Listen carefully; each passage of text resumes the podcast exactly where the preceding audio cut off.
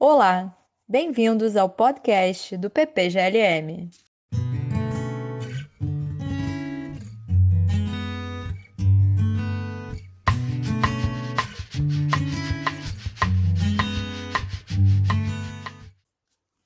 Damos início a mais um episódio do podcast do PPGLM. Nessa série, entrevistamos convidados sobre temas, conceitos e autores em filosofia. A entrevista de hoje será feita por mim, Daniele Pacheco. Nesse episódio, conversarei com Leonardo Maia, professor da área da Filosofia da Educação, da Faculdade de Educação da Universidade Federal do Rio de Janeiro. Leonardo Maia é pós-doutor pela Université Paris doutor e mestre em filosofia pela PUC Rio. E o assunto de hoje será sobre o panorama do pensamento contemporâneo. Primeiramente, Leonardo, obrigada por aceitar o nosso convite. Gostaria de começar perguntando sobre a virada do século XIX para o século XX. Essa virada nos coloca diante de certas rupturas de ideais no século XIX, podemos citar a ideia de um certo progresso e a utopia perante uma determinada concepção de desenvolvimento que envolve conhecimento técnico-científico. Esse pensamento envolvia o entendimento de que o conhecimento e o progresso poderiam trazer um certo modelo de felicidade. Esta concepção, entretanto, no século seguinte, descontinua e somos colocados diante de ideais totalitários. Todo otimismo anterior precisa ser revisto, repensado. Enfim, estou querendo marcar que há, na virada do século XIX para o século XX, um repensar diante de questões históricas, sociais e filosóficas, por exemplo. Pode situar para gente o que pode ser compreendido como a crise da filosofia na virada do século XIX para o XX? Dani, é, em primeiro lugar, boa noite. Boa noite também ao Tiago, que está acompanhando a gente. Queria, mais uma vez, agradecer muito o convite de vocês ao convite do PPGLM, enfim, muito honroso é, para mim, enfim, uma alegria poder participar desse podcast que já está, né, acho que com bastante, é, enfim, já, já, teve um número bastante é, relevante de, de, contribuições, então vou esperar, espero poder corresponder aí a, as expectativas e que a gente tenha um ótimo programa. Bom, eu acho que essa questão é uma questão essencial. A minha ideia, um pouco aqui, né, enfim, como a gente conversou, como eu me propus, é fazer um certo panorama da filosofia contemporânea, entender um pouco o lugar onde a gente está. Né? Eu acho que para entender esse lugar, para entender, enfim, essa aventura, essa experiência contemporânea do pensamento, sem dúvida a gente tem que remontar a um certo começo, a um certo início, que tem, né, ao menos da, da, da perspectiva da filosofia, talvez uma, um, um, certo sabor, uma certa condição de crise. Né? E talvez ele indique uma certa crise. Que crise seria essa? Né? Essa crise pode ser dimensionada, avaliada de várias maneiras. Mas ela vai estar é, muito ligada né, a um fato positivo, um fato muito positivo. Não sei se exatamente positivo para a filosofia enquanto tal, em si, mas certamente um fato positivo, que é a emergência de algumas é, vamos chamar assim, de novas matrizes, né? que vão ser grandemente renovadoras do pensamento contemporâneo. Né? Seja, o pensamento contemporâneo, de algum modo, pelo menos né, no campo das humanidades, enfim, das, das ciências humanas, é, ele vai remontar né, ao surgimento dessas três grandes é, contribuições a, a, esses três pensadores ou esses três pensamentos maiores, que são, né, como a gente é, volta e meia né, elenca, Marx, Nietzsche e Freud. Marx, Nietzsche e Freud. Certamente há pontos de contato entre esses três pensadores, há uma série, de, é, por outro lado, de pontos de divergência, né? são muito diferentes entre si, sem dúvida, ainda que possam ter um outro ponto de aproximação, mas em comum, eu diria, né, do, é, do, do, digamos assim, da perspectiva que nos interessa mais de perto aqui, que nos três está é, colocada uma certa crítica, se não uma crítica, um distanciamento da filosofia ou ao menos da, da filosofia tradicional, com vista a uma reformulação integral do que a gente conheceria, do que a gente estava talvez habituado até então a entender como pensamento filosófico. Né? Então, isso é muito claro no Marx, que tem aquela célebre é, frase que a filosofia já interpretou demais o mundo, é necessário transformá-lo, é uma espécie de divisa, né? mas que certamente marca o pensamento é marxista, o, a obra do Marx como um todo. Não adianta mais, não se trata mais de simplesmente interpretar o mundo. Né? É preciso avançar em relação a isso, é preciso cuidar das, eh, das formas, das condições, dos modos para efetivamente transformá-lo. Na né? interpretação, nós já temos suficientes. Então, agora a hora é outra. Então, essa primeira, esse primeiro, digamos, ataque, essa primeira crítica, esse primeiro distanciamento já está colocado ali por volta de meados do século XIX, quando a obra do Marx se define. Né? Depois do Marx, é, certamente, vou, vou, pular o Nietzsche para voltar no final, o Freud faz alguma coisa semelhante. Ele também é um grande leitor da filosofia, um grande é interessado pelo pensamento filosófico, mas ele precisa tomar distâncias, ele diz isso textualmente, ele precisa tomar as distâncias né, da filosofia para poder pensar de forma original, para não confundir, né, para não, é, digamos, é, contaminar, no sentido até positivo, eventualmente, pelo pensamento filosófico, pela, pela filosofia. Né? Então, também, ainda que a obra dele tenha pontos de contato com a filosofia, não é exatamente uma obra filosófica. Né? É uma obra que vai, ao contrário, buscar suprir né, ou preencher lacunas que o pensamento filosófico tinha deixado é, em aberto ou, ou em preenchidas. Por exemplo, a questão do desejo, a questão do amor, a questão do afeto, que certamente são questões filosóficas importantes, mas que talvez não sejam as questões da maior tradição filosófica. Né? Senão, o que o Freud pensa vamos dizer assim, não é exatamente o que a filosofia historicamente vinha pensando. Tem uma deriva aí, né? tem um distanciamento, pelo menos. E no Nietzsche, ainda que ele talvez não seja exatamente um crítico da filosofia enquanto tal, a proposta de uma transformação tão grande, né, tão absoluta, que certamente não, não, não daria, uma vez implementada ou levada até o fim do que ela pode, essa transformação preconizada pelo Nietzsche, entender ainda a filosofia como a gente entendia. Tanto, que, tanto é assim que o Deleuze, que é um dos grandes leitores do Nietzsche do século XX, vai dizer que a grande contribuição do Nietzsche ao pensamento é justamente promover, proporcionar o que o Deleuze vai chamar de uma nova imagem do pensamento. Então, por aí a gente já vê como é que o deslocamento que o Nietzsche propõe à filosofia é, é definitivo, é absoluto. Então, essas, nessas três obras, né, ainda que elas eventualmente não indiquem uma, uma ultrapassagem necessária, uma, né, uma, uma, digamos, uma, uma, um abandono da filosofia como um critério, né? É, é, digamos, inevitável para poder viabilizar novas formas de pensamento, certamente algum deslocamento, algum distanciamento, no mínimo, elas vão prever. Né? E os efeitos disso vão ser muito claros, né? de imediato, talvez. E me parece que o grande, o, a, o grande pensador, a grande figura a compreender o efeito disso, o impacto disso, é o Michel Foucault. Michel Foucault tem um texto onde ele justamente apresenta né, o caráter é, transformador, o caráter de abalo, de impacto dessas, desses três pensadores que ele mesmo coloca como matrizes, de alguma maneira. Né? A palavra a gente pode até repensar, mas acho que exatamente no, enfim, é, é meio incontornável. Né? Eles vão, ser, vão ter esse caráter matricial mesmo. O pensamento remonta a ele. Né? As, compreensões, as concepções contemporâneas, em grande medida, vão remontar a esses três. E o Foucault mostra isso muito bem num, num texto chamado Teatro Filosófico, que ele vai justamente mostrar né, as transformações pela, pelas quais o pensamento passa, atravessa, com a emergência, com a obra desses três pensadores, Marx, Nietzsche e Freud. Mas, para além desse texto, eu acho que é interessante articular essa ideia geral que eu apresentei aqui, e mesmo esse texto do Foucault, o Teatro Filosófico, com, uma, com outro texto do Foucault, na verdade, uma entrevista que o Foucault dá, mas que é pouco, pouco é, Nunca vi, na verdade, citado. Né? Eu gosto muito dessa entrevista.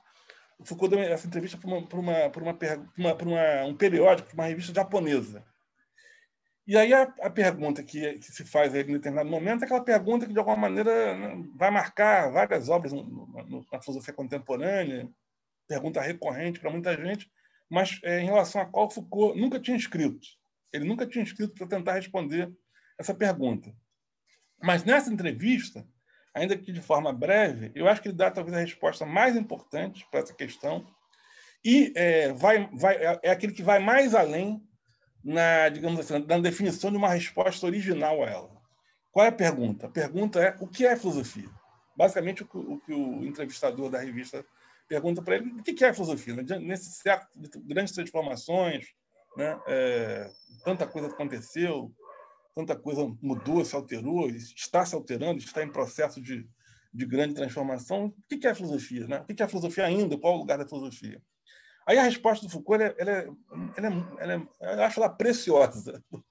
vou, vou dizer dessa forma, porque para mim é, é, realmente ela, ela, é formidável. O Foucault diz o seguinte: olha, o que acontece é que a filosofia no contemporâneo perdeu, vamos, vamos dizer assim, o seu status, o seu lugar social, né? o seu lugar social ou político. O Foucault tem uma terminologia própria, né? Então ele vai, de alguma maneira, aproximar essa resposta da terminologia dele, que é natural. Ele vai dizer assim: olha, a, a, a filosofia sempre esteve ligada de uma maneira é, colaborativa, de uma maneira, é, digamos, influente sobre os poderes, tá? sobre a, a, a, sociedade, sobre a gerência da sociedade, sobre os caminhos da sociedade, políticos, éticos e, de toda sorte, mas ela parece ter perdido né, contemporaneamente esse lugar. Ele dá o um exemplo. Né? O Platão pode nunca ter governado Atenas, ou os sofistas, mas de alguma maneira ele, ele opinava, ele era ouvido, os sofistas eram, alguns deles, grandes, grandes, grandes amigos do Péricles, por exemplo. O Platão chegou a interagir com, com é, Dion, se não me engano, né? um tirano, enfim.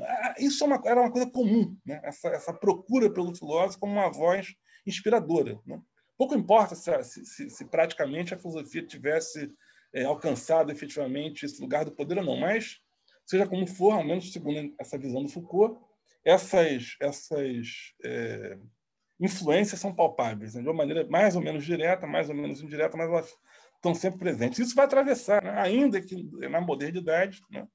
é, em séculos agora, né? século XVIII, talvez até século XIX isso ainda é, é, é, persista, né? esse, essa, esse lugar da filosofia como um lugar especial, como lugar a ser ouvido, pelo menos, é, ainda, ainda vigoraria. Né? Mas aí o Foucault diz que isso se perde definitivamente na transição, na passagem do século XIX para o XX. E ele dá um, ele dá um, um, ele diz a filosofia é então destituída. E eu, eu, eu, te dou um exemplo disso. Ele vai dizer assim: quem que você acha que é mais importante para o pensamento, vamos dizer, né, é, das nas humanidades no século XX? O Levi-Strauss ou Bergson? O Chomsky o, o, o, o Saussure ou o Russell? Tá claro? Qual é o outro exemplo que dá? Ele usa psicanálise. A psicanálise, então, é devastadora. O Freud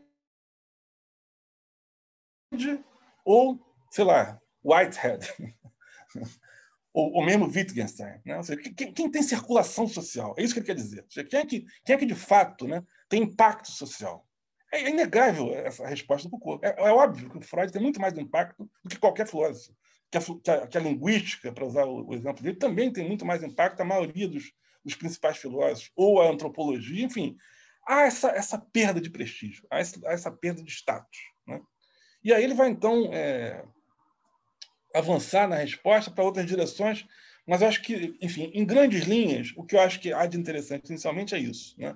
Essa, essa ideia de que, a, de que novas matrizes vão se apresentar Curiosamente, talvez até de forma inédita, essas matrizes não têm na filosofia o seu eixo principal, né? e, o, e, o, e o efeito disso é óbvio, é perceptível. Já na virada do século XX, a gente percebe que é, no campo das humanas, na, nas humanidades, a filosofia não tem mais a centralidade que ela tinha. O que, que isso vai, vai implicar? Né? O que, que isso vai implicar? Eu acho que essa é a questão. Eu acho que aí o Foucault, isso que eu, que eu acabei dizendo, eu acho que essa, essa crise está muito ligada né, a essa emergência de outras matrizes, né, de outras é, perspectivas de pensamento que não encontram na filosofia, ao contrário, o seu eixo, né, o seu critério de expressão. Né? Seja, não, não, estão deliberadamente vinculadas ou é, querendo se vincular à filosofia, ao contrário. Né? Então, isso seria o traço em comum, por razões obviamente diferentes, do Marx e de Freud. Eu acho que é importante aí a gente perceber o que, que acontece, porque isso me parece que escapou o Foucault. É, o que, que, acontece, então? Né? Isso eu acho realmente também é, fundamental no século XX. E eu acho que nem sempre esse processo ele, ele é devidamente marcado, né? destacado.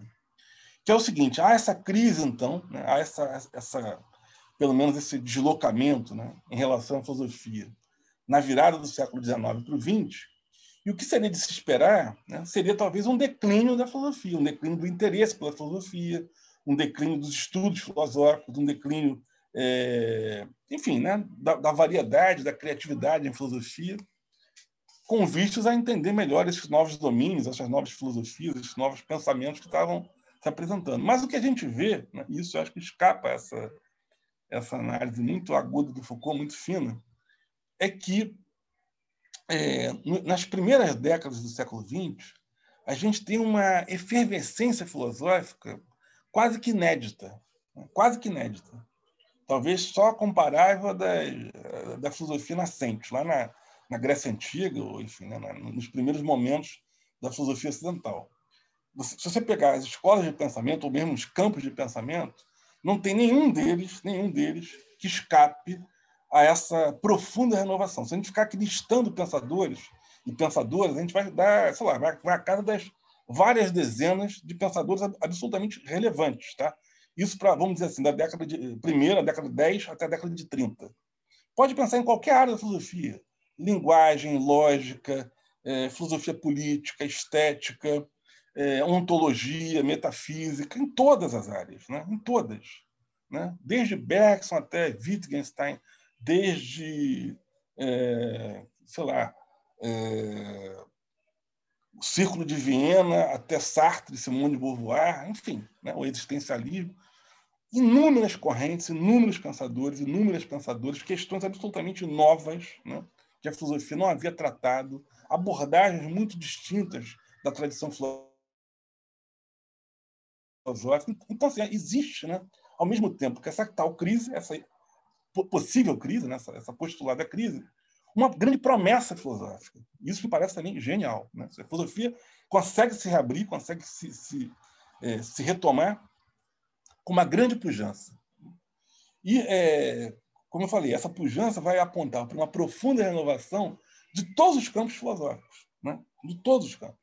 A gente, se a gente fosse fazer uma outra live, podia aqui dissecar uma, contribuição do Bergson, contribuição do Russell, contribuição do Whitehead, contribuição do Heidegger, contribuição do existencialismo, contribuição do Wittgenstein, contribuição das escolas todas de filosofia da linguagem, de lógica, da, da analítica inicial, enfim. Né?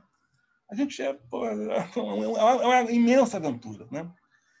E aí, só um parênteses, né? É, todos os campos né, vão se renovar intensamente, intensamente, profundamente, menos um. Menos um. O que também é uma questão relevante para a gente estudar filosofia. Todos os campos, menos a ética. Ou seja, não há, nesse momento inicial do século XX, já não havia há algum tempo nenhuma nova ética.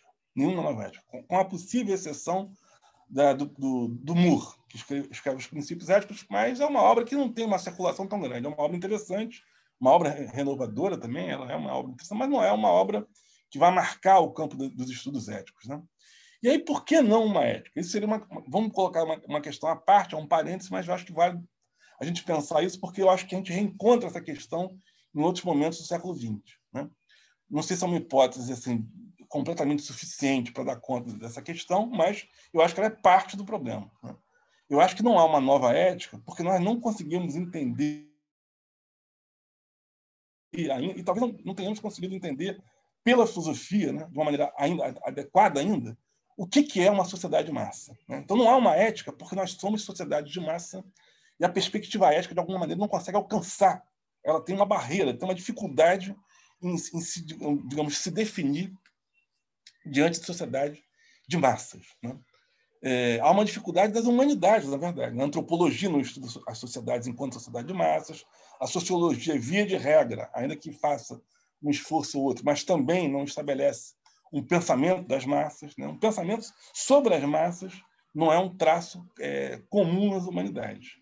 Isso está mudando? Talvez. Né? Eu acho que há uma importância especial aí da comunicação social e mesmo da educação, da educação. Mas que são campos que a filosofia até hoje, via de regra, negligenciou. Assim, a filosofia não, não, não tem grande diálogo né? em geral, não tem né, grande diálogo, nem com a comunicação social, nem com a educação. Né?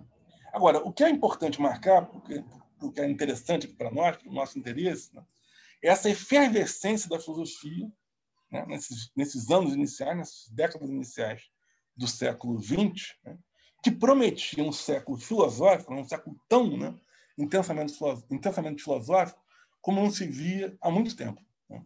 E o que, que houve, então? Por que, que toda essa promessa essa escalada filosófica fracassa. Acho que, de fato, né, essa filosofia né, tão promissora, né, tão ardentemente é, renovadora, né, propositiva, que, que, que, aparece nas primeiras décadas do século XX, né, em todos os campos, como eu falei, com a possível exceção da ética, ela vai encontrar um muro.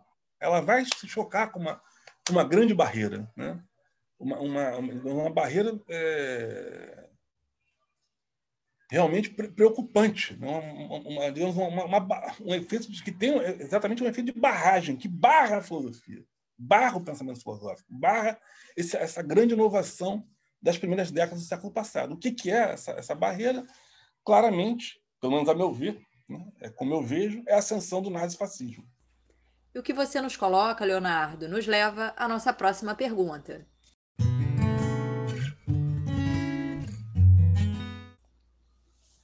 Diante desse contexto, obviamente a filosofia se posiciona quanto esse ideal revolucionário do progresso e da própria condição humana.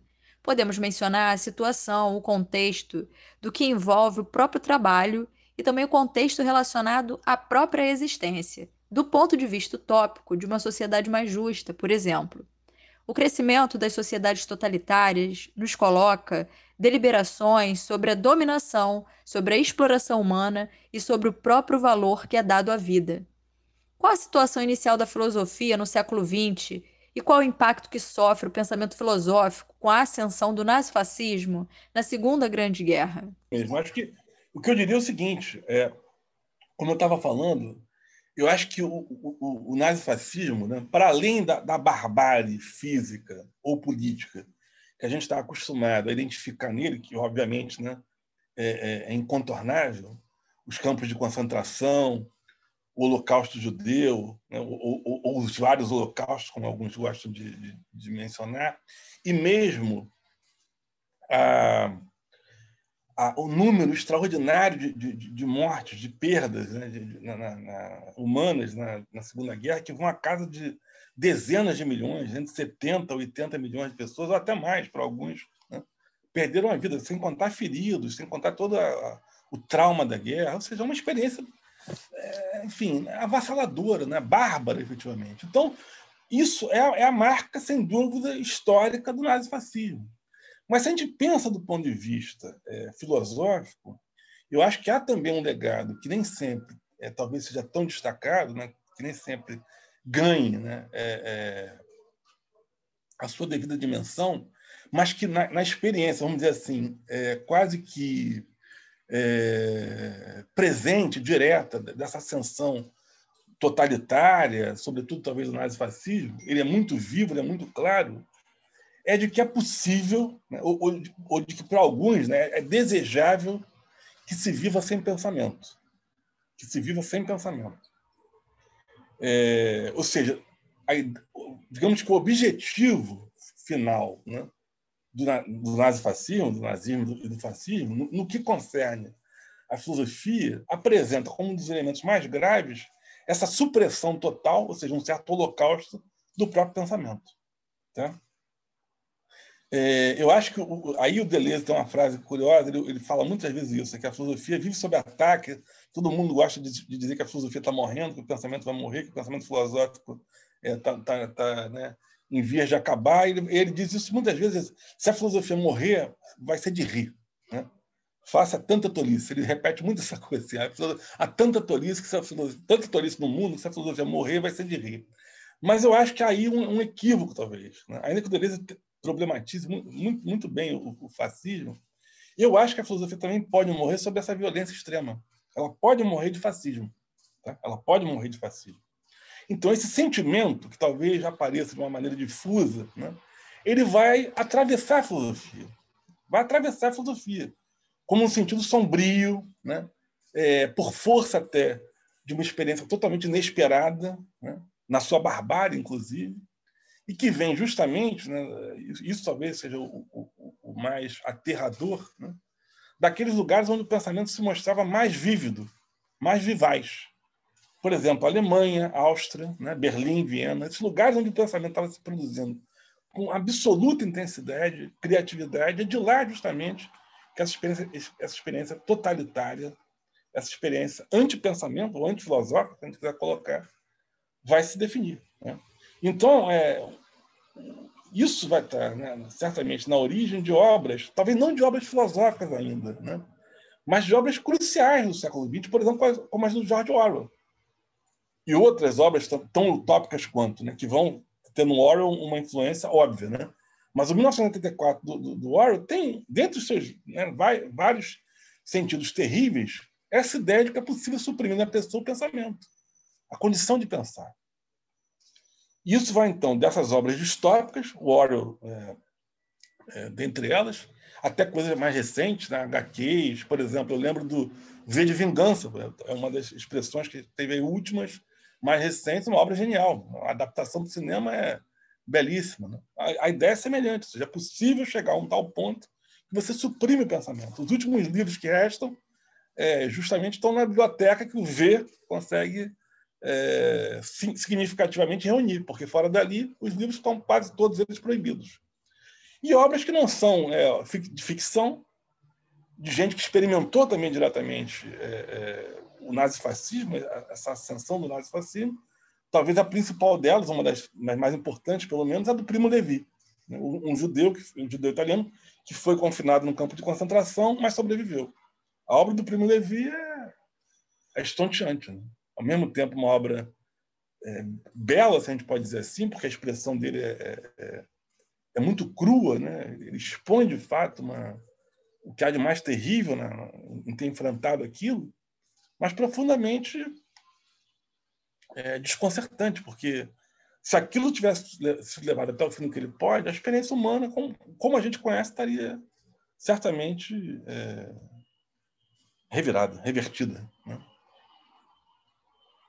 Então, é, eu acho que o quadro né, que, que, a filosofia vai ter que lidar vai ser esse. A, a, filosofia acho que não escreve as obras distópicas, que ela talvez pudesse escrever, nem também faz relatos, como outra exceção, é, não ficcionais da experiência do nazifascismo. Mas ela se aplica, né, sem dúvida, a entender esse fenômeno emergente já naquele momento, naquele momento histórico. É, há várias obras do Levinas, do Bataille, de vários, da Rosa Luxemburgo, de vários grandes autores da filosofia que tentam, né, é, digamos assim, a quente, né, na hora, no calor da hora, entender aquele fenômeno. Tem gente estudando isso. Né? Por exemplo, quem está trabalhando sobre isso de perto, sobre essa bibliografia que acompanhou é, na, na, digamos, no, no nascedouro, né, a ascensão do nazifascismo, é o Didi Uberman. O Didi Uberman estava dando curso até recentemente sobre esse tema. Não sei se já publicou, mas se não publicou ainda, certamente vai publicar alguma coisa sobre isso. Ou seja, é um tema candente de novo, né? entender a ascensão dessa extrema-direita e o que ela significa. Leonardo, e como fica a filosofia do pós-guerra? Eu acho que a gente tem, então, aí já dois momentos, né? ou não, três momentos né? fundamentais. Há um momento inicial, né? ali de meados do século XIX até a virada para o século XX, de uma certa crise da filosofia ou de uma certa destituição do, do pensamento filosófico. A filosofia perde, como diz o Foucault, o seu status, o seu lugar social, o seu lugar de influência.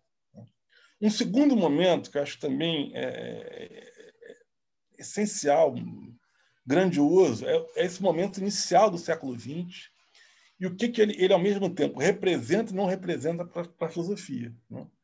Porque, certamente, a filosofia, se não, se não houvesse né, essa, essa tarefa de lidar com o fascismo, ela teria tomado caminhos, eu acho que é, assim, de, de, de, uma, de uma renovação inaudita, inédita, desde a Grécia, talvez. Né? Tantas eram as linhas que ela estava abrindo. Né? Mas você vê que isso é uma coisa que, que, de alguma maneira, se rompeu, se perdeu, que a nossa relação com esses pensamentos não são relações, vamos dizer assim, próximas ou até orgânicas, se a gente quiser dizer. Né? A gente estuda Bergson, a gente estuda Rússia, a gente estuda Whitehead, mas não são, via de regra, pensadores tão presentes assim. Né? desse período inicial do século XX, um ou outro pensamento, de fato, é, se impôs, talvez do Heidegger, sobretudo, mas fora o Heidegger e uma outra exceção, é um pensamento que ele, de alguma maneira, parece que ficou realmente barrado. Ele tem uma importância restrita, tem uma circulação filosófica até relevante, eventualmente, mas que não tem o impacto de outros pensamentos anteriores até. Né? É curioso isso. A gente estuda, talvez, com, mais, com muito mais empenho, por exemplo, Kant e Hegel, do que os filósofos do início do século XX, que são filósofos mais próximos de nós. Por quê? Né? Porque eu acho justamente que esse pensamento, de algum modo, foi barrado. Né? Ou seja, ele encontrou um certo muro, um muro que o conteve, que aí, de alguma maneira, apontou a partir de si, né? a partir dessa barragem apontou em outras direções. Então, o nazifascismo seria esse terceiro momento, esse momento de uma, de uma supressão né? é, no horizonte da própria possibilidade de pensar, da própria, da, da, do próprio sentido de uma filosofia é, enquanto pensamento livre, enquanto pensamento criativo. O nazifascismo aponta para as antípodas disso, para a antítese mais radical dessa possibilidade. E aí, então, aparece esse, digamos, esse quarto momento que a gente vai entrar agora, que é que filosofia, então, vai emergir do pós-guerra. Eu acho que aí é, isso é um pouco o quadro que a gente está vivendo ainda. Eu acho que a gente não superou esse quadro é, por outro. Tá? Eu acho que, em, grande medida, a gente tem é, ainda está ainda inscrito ou a imanência nossa do pensamento nosso, né, é ainda essa. Em que sentido, né? É,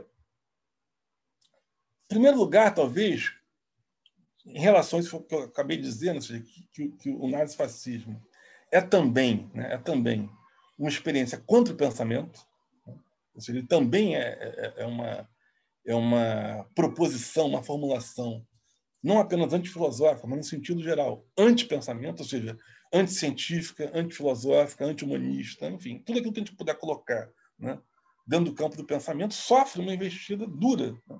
Não é à toa que agora, de novo, a gente enfrentando, né, ou como se diz, é, com essa ascensão da extrema-direita, o que, que se torna, de novo, um problema crítico, né? ou, ou, ou ganha destaque enquanto um problema aparentemente desconcertante. Né? Em pleno século XXI, a gente está lidando com negacionismo científico, que não é apenas científico, né? E a palavra talvez também não seja melhor. Eu acho essa, essa palavra muito limitada, negacionismo. O que há, de fato, é uma, é uma, um, digamos, uma, uma, uma investida, né? Uma, uma, uma, um atentado ao pensamento por parte de, de, de movimentos que, no seu bojo, né? no seu bojo, trazem essa perspectiva, um combate ao pensamento no sentido estrito do termo. Né? Querem combater, querem é, eliminar, exterminar, ou pelo menos mitigar, né? obliterar, circunscrever o pensamento a um tipo de experiência é, não criativa, de, mera repetição. Então, nesse sentido, se a gente puder entender o, nazifascismo também assim, né? sob essa perspectiva, a filosofia, toda a filosofia, tá? toda, ou, pelo a boa, boa filosofia, que se produz desde então, seja, do pós-guerra para cá, dos anos 50, né? final dos anos 40, dos anos 50 para cá, né? já, já há quase 100 anos, é, eu diria, uma filosofia de resistência. Né? É, no sentido mais forte que a gente pode emprestar esse termo. Né? Não é simplesmente uma resistência a essa ou aquela corrente política, a essa ou aquela ideologia, a essa ou aquela formulação, a essa ou aquela situação ou condição social, não uma, resistência, né, do ponto de vista filosófico, no sentido mais forte, ou seja, uma resistência nesse combate que o pensamento enfrenta. Ou seja, o pensamento encontrou, de fato, um inimigo poderosíssimo. Então, ele resiste a isso. Né? Então, a filosofia que se produz do pós-guerra para cá, eu diria que é uma filosofia de resistência. Essa filosofia de resistência, esse sentido geral de resistência, ele vai encontrar uma série de expressões particulares, né? evidentemente. E a filosofia atual, né, a filosofia que a gente está fazendo hoje, né, de novo, a boa filosofia que se faz hoje, é uma expressão muito clara disso. Né? Uma filosofia que eu diria uma, também, né, no sentido amplo do termo, não no sentido mais estrito, mais vulgar, uma filosofia militante, mas no sentido que ela é uma filosofia de resistência. Ou uma filosofia, se a gente quiser, uma, uma filosofia micropolítica, uma filosofia do desejo, uma filosofia do gênero, uma filosofia do afeto Vou, vou, elencar esses termos aí, sobre esse termo geral, que é um termo de, de, do Deleuze e do Guattari, micropolítica. Ou ainda, uma nova geopolítica do pensamento, ou seja, uma nova geofilosofia. Então, para além da filosofia na sua relação com as minorias, vamos dizer assim, né, nós também vemos a filosofia numa nova interseção, numa nova relação com o pensamento planetário, né, alcançando novas latitudes, novas longitudes. O pensamento se amplia. Né, ele já é também africano, oriental, índio, sul-americano, latino-americano. Isso tudo, vamos ter claro, em resistência, né, ou em contraposição, em contrafação, aquela experiência europeia ou eurocêntrica, centrada na figura, né, até já meio hoje um clichê, do homem branco, médio, é, digamos assim, sujeito, né? É, dominador, patriarcal, etc, etc. Então, essa figura senhorial, né? essa, essa figuração né, de um lugar senhorial, que, no final das contas, né, é, se generaliza nessa experiência, que, de algum modo, dá errado, né? surge também, por outro lado, como uma experiência a ser superada. Ou seja, se, se o pensamento europeu, de algum modo, chegou a isso, não faz sentido nós apostarmos simplesmente numa estratégia de repetição. Ou seja, nós precisamos apostar numa outra, numa outra direção. Né? Então, a filosofia passa a ser uma filosofia da diferença para, através da diferença, reabrir a repetição, redefinir a própria condição de repetição. Ou seja, o pensamento segue naturalmente, de algum modo, europeu ou branco, né? mas não é só. Não é só isso. Você também estuda questão feminina, você sabe muito bem disso. A enorme contribuição de todo o pensamento filosófico, né? filosófico feminista, é, sobre o feminino, sobre a questão feminina. Então, isso é uma, uma área imensa hoje. Né? E não só, da mesma maneira, o pensamento africano, o pensamento negro, o pensamento oriental, o pensamento índio, todas essas novas correntes, de algum modo, né, a meu ver, pelo menos, apontam no sentido mais amplo para uma condição de resistência. Uma condição de resistência em relação ao quê? A essa experiência frustrante, talvez até certo, até certo ponto fracassada, de um pensamento limitado que encontrava um critério na sua expressão europeia, ou até, se a gente quiser, eurocêntrica. Tá? Então, o que se busca hoje é uma alternativa a essa centralidade. Essa centralidade europeia, a esse eurocentrismo tradicional. O pensamento é grego? É. O pensamento é alemão? É. É francês? É. Mas ele é de toda parte. E ele é de todos nós. Né? Ele não é simplesmente do famoso homem europeu, do homem branco europeu. Não. Ele é também do índio latino-americano, do índio sul-americano, do negro africano, né? do, do, dos orientais. Enfim, há uma, uma grande convulsão, até, se a gente pode dizer, do pensamento hoje. Mas creio eu, creio eu, que sempre em busca dessa alternativa, dessa alternativa que de algum modo se frustra e fracassa. Não, não podemos correr o risco de simplesmente repetir o nazifascismo. É esse o sentido. Né? Não podemos correr esse risco. Então vamos, vamos apostar diferentemente. Essa filosofia que se aposta em outras direções, eu estou chamando, num sentido amplo, de uma filosofia de resistência, ou, se a gente quiser, uma filosofia micropolítica.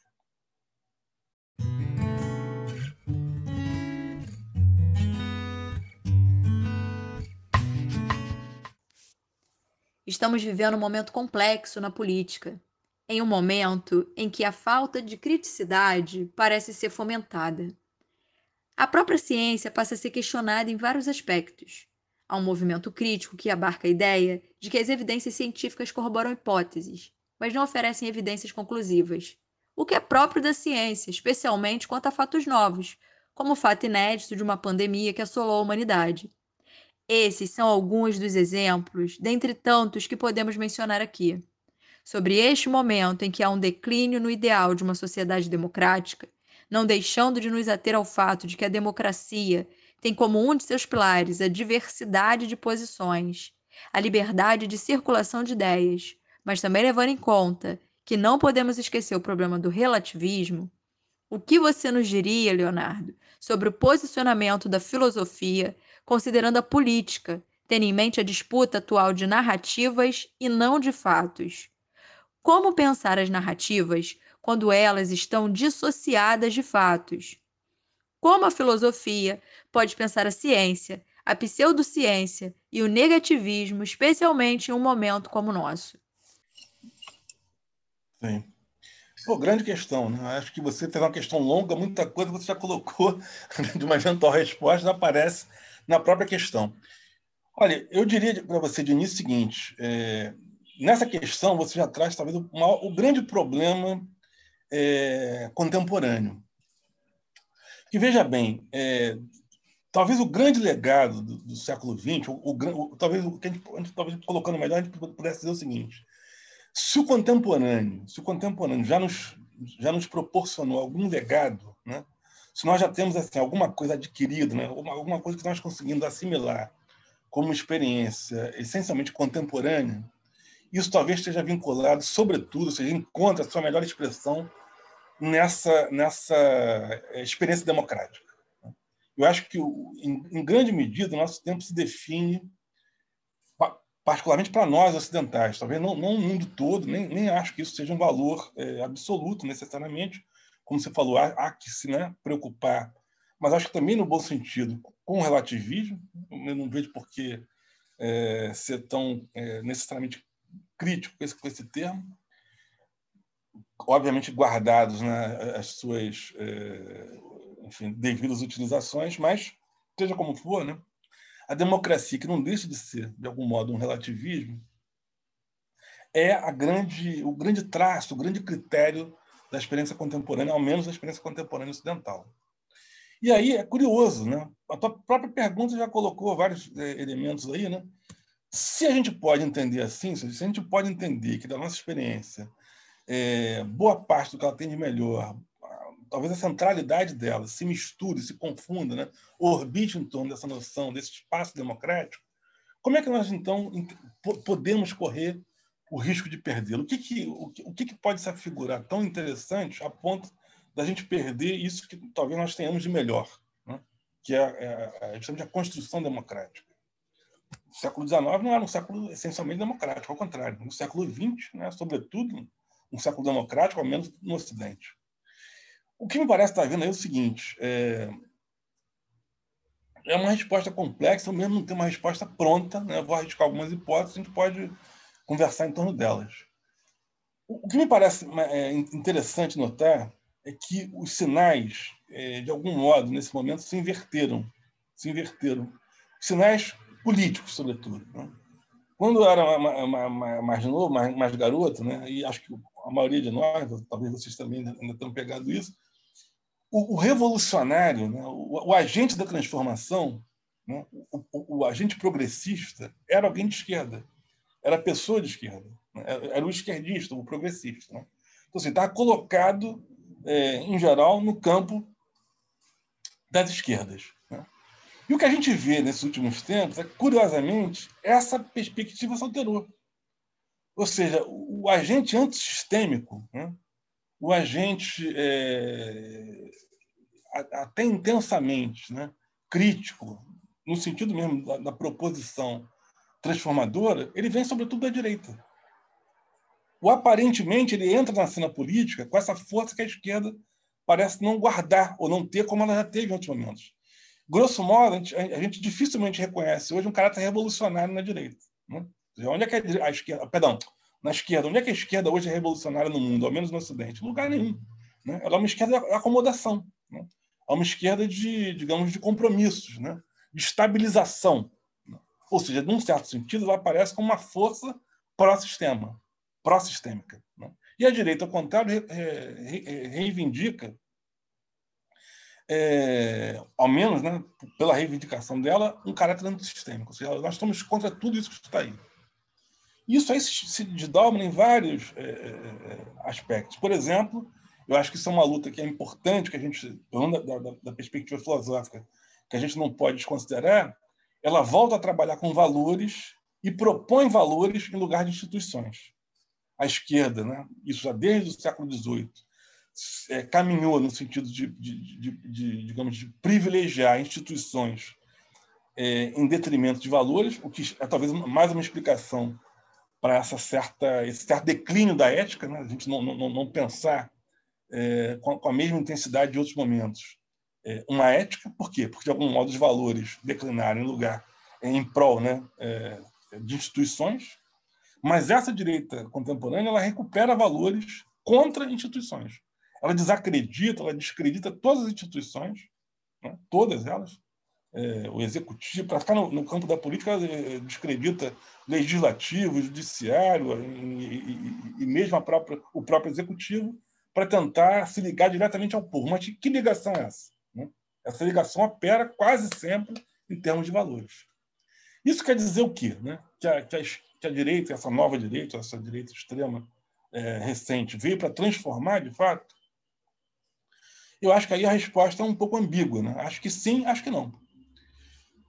E eu, é, eu, vou começar pelo, pelo lado do não. Né? Por que, que eu acho que ela não transforma efetivamente nada? Ou, se ela transformar, de novo, ela transforma com sinais próximos do que ela já, já, já havia usado no século XX. Ou seja, é uma, é uma direita, uma extrema-direita que é próxima dessa extrema-direita nazi-fascista que a gente falou ainda há pouco.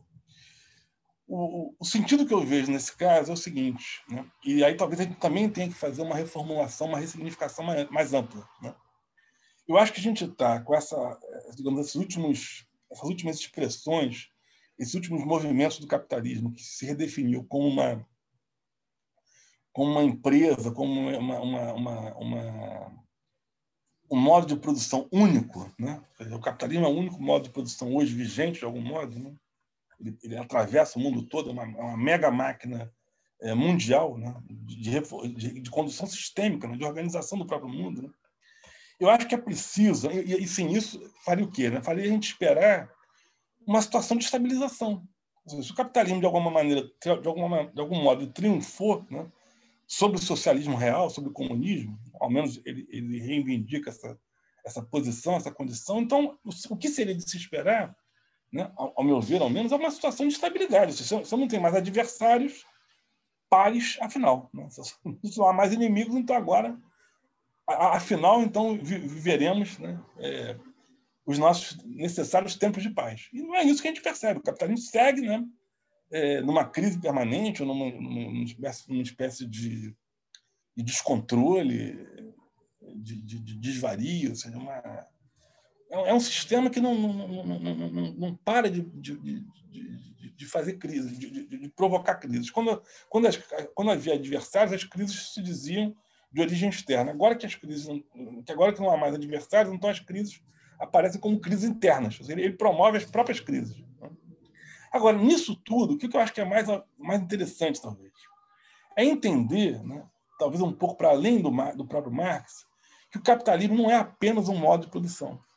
Eu acho que isso já não, não permite mais a gente entender a situação presente do capital. Ele é um modo de produção, sem dúvida. Ele é exatamente isso. Mas o seu funcionamento, né, ou a sua condição, particularmente a condição contemporânea, apresenta, né, o, o, o dá destaque a outras facetas. Eu diria que uma em particular. Eu acho que o capitalismo, mais até talvez do que seu modo de produção, né, não apenas em paralelo, mas talvez mais até do que seu modo de produção, é uma espécie de aparato uma máquina de contenção. Então, nesse sentido, né, a gente consegue entender que alguma coisa que é realmente espantosa, como a cada crise, e isso, como eu falei, né, recupera também a situação do século XX, né, toda vez que o capitalismo enfrenta uma crise, ele muito facilmente, quase que né, no estalo, ele se resolve, ele se ressignifica em modos ainda mais brutais. Foi assim com a ascensão do nazifascismo. O capitalismo enfrentou a grande crise de 29, essa crise de 29, dentre outras situações, desembocou na, na ascensão nazifascista europeia. Né? Agora a mesma coisa. Essas múltiplas crises que o capitalismo enfrenta, desde o declínio do socialismo real, parecem também estar indicando numa mesma direção. Ou seja, a ascensão de modos ainda mais brutais. Essa extrema-direita, então, é, é, que surge né, vai ocupar esse espaço que o capitalismo naturalmente é, exercia, ou seja, uma máquina, um aparato de contenção, mas que já não tem a força necessária. É preciso ainda uma maior violência. É preciso ainda uma maior brutalidade. E daí, portanto, essa extrema-direita que a gente tem enfrentado hoje, que a gente tem visto né, com assombro, né, com espanto, ascender né, por toda parte, na verdade. Então, eu acho que nesse sentido aqui, me parece que essa formulação do capitalismo como modo de produção não é suficiente. Porque o capitalismo não tem nenhum problema em se reinventar enquanto modo de produção. Porque, afinal de contas, vamos pensar, o fascismo e o nazismo não são exatamente os mesmos modos de produção, não são modos de produção idênticos ao capitalismo, ao capital. Né? E nem tampouco são, digamos, é, ramos dessa árvore. Né? São, são subespécies né, da espécie maior. O capitalismo não é isso. Seja, certamente, né, é, para usar de novo o termo do Foucault, os poderes, né, alguns poderes, não vêem nenhum problema em deixar o capitalismo para trás, se precisa, se precisa. Né? Então, nesse momento, não sei se estou respondendo toda a tua pergunta, mas estou tentando fazer um desenho geral para talvez a gente chegar em, em aspectos mais específicos. Né? Mas eu diria que a grande obra do capital, nesse momento nosso agora, nesse presente momento, é, é de, um, de, um, de um ajornamento, ou seja, esse termo italiano quer dizer uma, uma atualização, né? uma, uma reapresentação presente, atual, da violência. O capitalismo hoje se mostra, sobretudo, eu diria, como uma nova obra de violência. E, assim, óbvio, né? como já houve outros é, é, sistemas antes dele, os sistemas escravistas antigos, o sistema de servidão feudal na Idade Média, o capitalismo exerce essa função hoje. Até, até onde isso pode chegar é difícil dizer. Né? Mas eu, eu acho que é preocupante a gente ver emergir é, formulações, de novo, que, que, digamos, que tangenciam ou que claramente se apropriam né? de concepções neomalthusianas, ou de novas hierarquizações religiosas, teológicas. Ou seja, um mundo que se acreditava perdido no passado, no, o, o, digamos, quase que virtualmente superado, reaparece. reaparece. Certamente a filosofia vai ter que repensar tudo isso. Né? E acho que, em alguma medida, alguns de nós, ou né, algumas de nós, estão repensando essas coisas todas. Agora, me parece que a gente tem que ter uma, uma, uma, uma digamos, um ponto de vista, uma perspectiva ampla sobre isso eu acho que não é que exatamente me incomode, mas às vezes me parece insuficiente simplesmente essas particularizações. Né? A gente entender as instanciações. Olha, é isso aqui, é, é essa, essa expressão de ódio resulta é, numa maior dominação patriarcal ou, ou, ou, numa maior opressão étnica, racial. Sem dúvida, isso tudo é importante, mas isso é reflexo de quê? Ou isso é exatamente a causa? Né? Eu acho que por trás dessas digamos, particularidades ou, ou, ou instanciações mais particulares, existe né, em, em, funcionamento uma estrutura mais ampla. Assim me parece. Tá? E eu acho que aí a gente tem que saber também lidar com ela. Para além de enfrentar nas lutas parciais, né, nas lutas é, pontuais, microfísicas, esses é, microfascismos, eu acho também importante entender, talvez, essa transformação mais estrutural, mais estruturante do próprio capital. Leonardo, o que teria nos dizer sobre a perspectiva de novos caminhos da filosofia, considerando aspectos do contemporâneo? Podemos considerar uma nova filosofia nascente na periferia, por exemplo? Dani, acho que sem dúvida, sem dúvida. Pelas razões que, eu, que, a gente falou, que, a gente, que, eu, que eu, que eu enfim, abordei ainda há pouco, é, mas, sem dúvida, que a gente tem movimentos, digamos assim, centrífugos da filosofia. Né? Se a gente tinha, e eu acho que isso é um equívoco que nós estamos demorando a rever. Né? Nós ainda temos muito essa perspectiva centrípeta de apontar para esse centro europeu, né? essa centralidade europeia. Nós estudamos ainda, acho que demasiadamente, autores. É...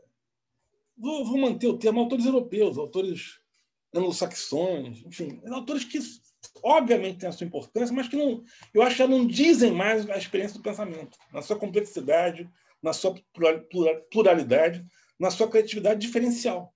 Já não dizem mais né? essa, essa experiência plural. É, e agora, além disso, eu acho que se acresce, dentro desse movimento de resistência, né, pensar projetivamente, como a filosofia já fez em, em, em, em vários momentos da sua história. Né?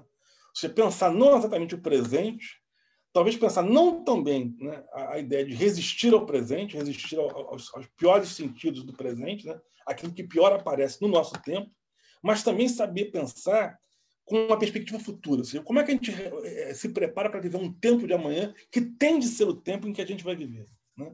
Por que, que eu digo isso?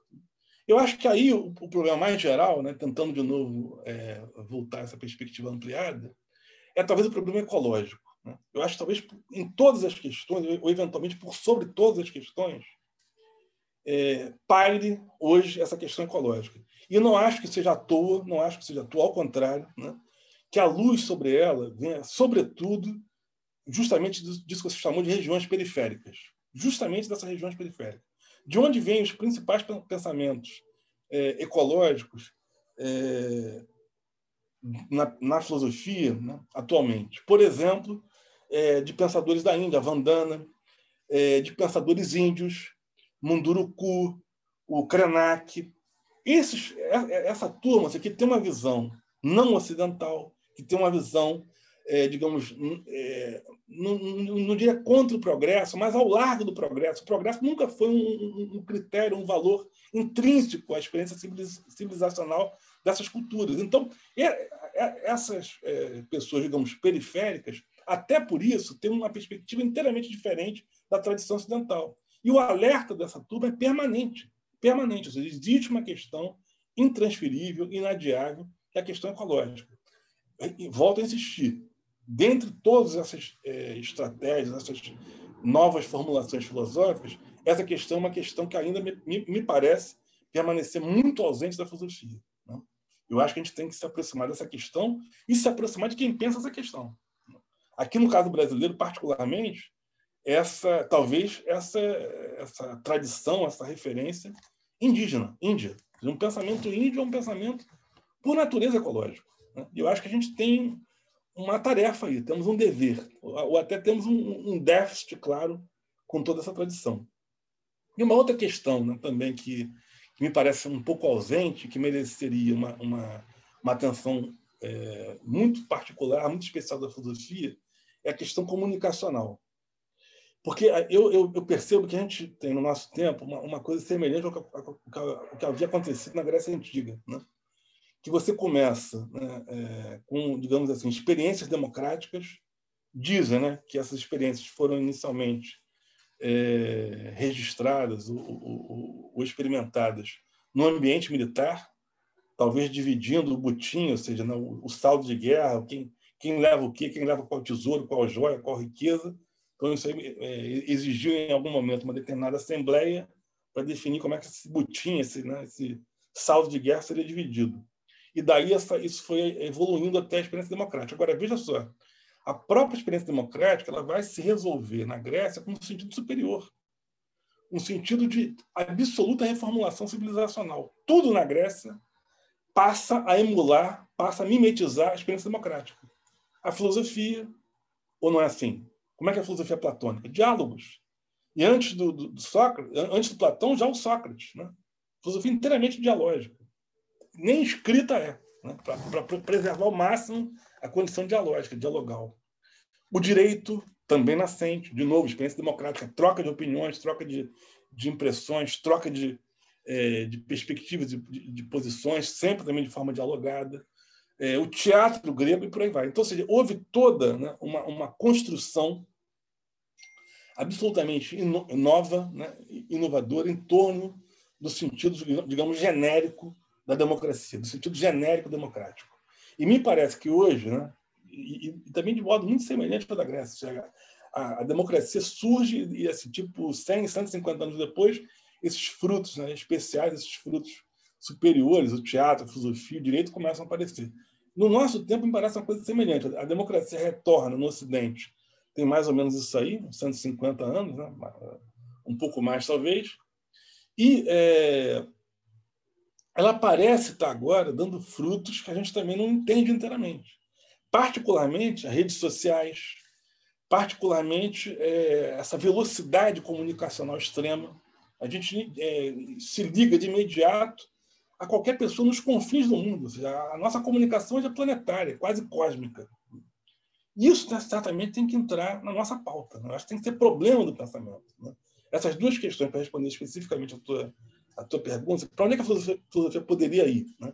Não é para onde eu estou indo, nem eu acho que talvez seja o nosso caso em particular, mas isso eu falo daqui a pouco. Agora, como problemas gerais, né? ainda mantendo né, esse aspecto mais amplo, eu diria que essas duas questões me parecem questões relativamente negligenciadas no pensamento filosófico hoje. A questão ecológica, é uma questão maior, e a questão comunicacional. Para encerrar, como já pontuado por você, podemos perceber claramente algumas questões negligenciadas pelo pensamento contemporâneo, como a ecologia, as novas comunicações, a nova forma de sociabilidade, tudo isso envolvendo o cenário da ascensão antidemocrática. Qual seria o lugar da filosofia e o que pode a filosofia nesse contexto? E ainda, considerando mais propriamente o lugar de onde falamos, qual seria o papel do Brasil, tendo em mente nosso atual contexto sociopolítico-filosófico? Podemos pensar em alguma tarefa do pensamento?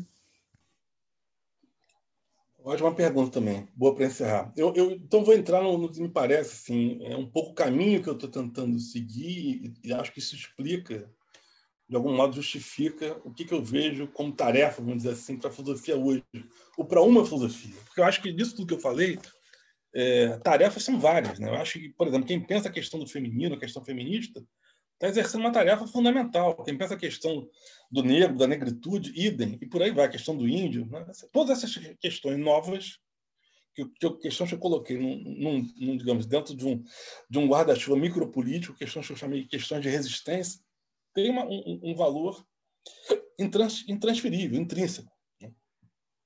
Agora, eu acho que talvez haja uma, uma, uma perspectiva né, que a gente vai ter que saber é, digamos, transformar no sentido mesmo é, físico, o, o, elétrico da coisa, a um transformador, né? Que essas questões de, de, de resistência, eventualmente, vão ter que transmutar, vão ter que se resolver como questões, eu vou dizer, cósmicas, sob uma perspectiva cósmica. No sentido que essa palavra tem de mais interessante, ou seja, da maneira mais ampliada, né? no sentido universal, mas não no sentido universal como aqui, lógico, né? no universal cósmico, naquilo que de fato né, vai é, projetar a nossa experiência presente, cultural, civilizacional, para caminhos é, ainda é, não trilhados. Ou seja, a ideia de que o cósmico é sempre uma porção, tem sempre uma porção, ou é sempre um ponto de vista, uma perspectiva utópica. Então, eu acho que o que talvez falte um pouco o pensamento contemporâneo, né? isso para além da resistência, mas sem abandonar, porque, obviamente, não há utopia sem resistência, mas, por outro lado, a resistência por si só não é ela própria necessariamente utópica. É essa distinção que eu estou querendo fazer. Né? Então, eu acho que é preciso avançar, é preciso desdobrar a perspectiva de resistência em uma nova filosofia utópica. Né? Utópica, por exemplo, como foi a filosofia do Platão, como foi a filosofia do Nietzsche, como foi a filosofia do Rousseau, enfim, tantos grandes, enormes pensadores e pensadoras que incutiram na filosofia uma perspectiva utópica. Agora, aí, aí é, o, que, que eu estou entendendo que é, que, é, que é relevante? O que eu tenho feito nos últimos tempos é tentar me vincular mais a uma expressão latino-americana do pensamento e uma expressão é, particularmente brasileira. Tentar entender questões que, é, que têm de passar por aqui. Eu acho que o pensamento latino-americano hoje ele tem se tornado claramente um dos, dos, expoentes, né? um dos é, pensamentos mundiais mais interessantes. Porque, ao mesmo tempo, né, ele tem sabido avançar nessa questão ecológica, ecológica mas, sobretudo, talvez, porque ele está, né, segundo os seus critérios, segundo as suas cores, segundo as suas diferenças intrínsecas, é, apontar para é, essa ética ainda não descoberta no nosso tempo eu vou, vou, vou, nesse sentido, eu vou indicar dois conceitos que me parecem conceitos muito importantes.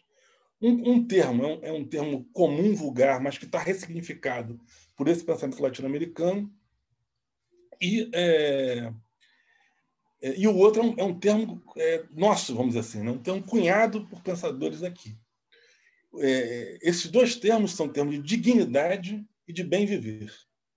A filosofia que se faz por vários pensadores e pensadoras hoje né, na América Latina tem como base, tem, tem, tem como critério né, para a sua própria elaboração pensar nessa direção, pensar na direção desses dois critérios, que são critérios éticos, é, em última análise. Né? É curioso né, que, a, que a prefeita de Santiago dos Filhos, uma mulher muito interessante, se tiverem chance, procurem algum vídeo, né? ela, ela, ela, no dia da eleição, ela disse que o compromisso dela, o compromisso político dela na prefeitura, era exatamente isso: garantir uma prefeitura, afinal, exercida né, com vistas à dignidade e ao bem viver. Eu achei formidável isso. Ou seja, sinal de que, de novo, né, a filosofia começa a recuperar, o pensamento filosófico, o pensamento em geral, né, começa a recuperar um lugar social, né, começa, de fato, chegar até os poderes. Isso é formidável, extraordinário. E eu casaria isso, então, e eu realmente a caminho para o meu encerramento, não sei se tem alguma questão a mais, a dizer o seguinte, que essa nossa utopia, então, não é simplesmente um lugar imaginário. Nem tampouco pode ser alguma, alguma coisa que a gente pense como relançada indefinidamente no futuro. Ou seja, a utopia está sempre para além de nós, como se fosse um exemplo né? é, maravilhoso, fantástico, mas sempre, de algum modo, inatingível. Como era, né, em última análise, a própria Ilha do Moros. A Ilha do Moros era uma ilha abstrata, imaginária, inexistente. Né?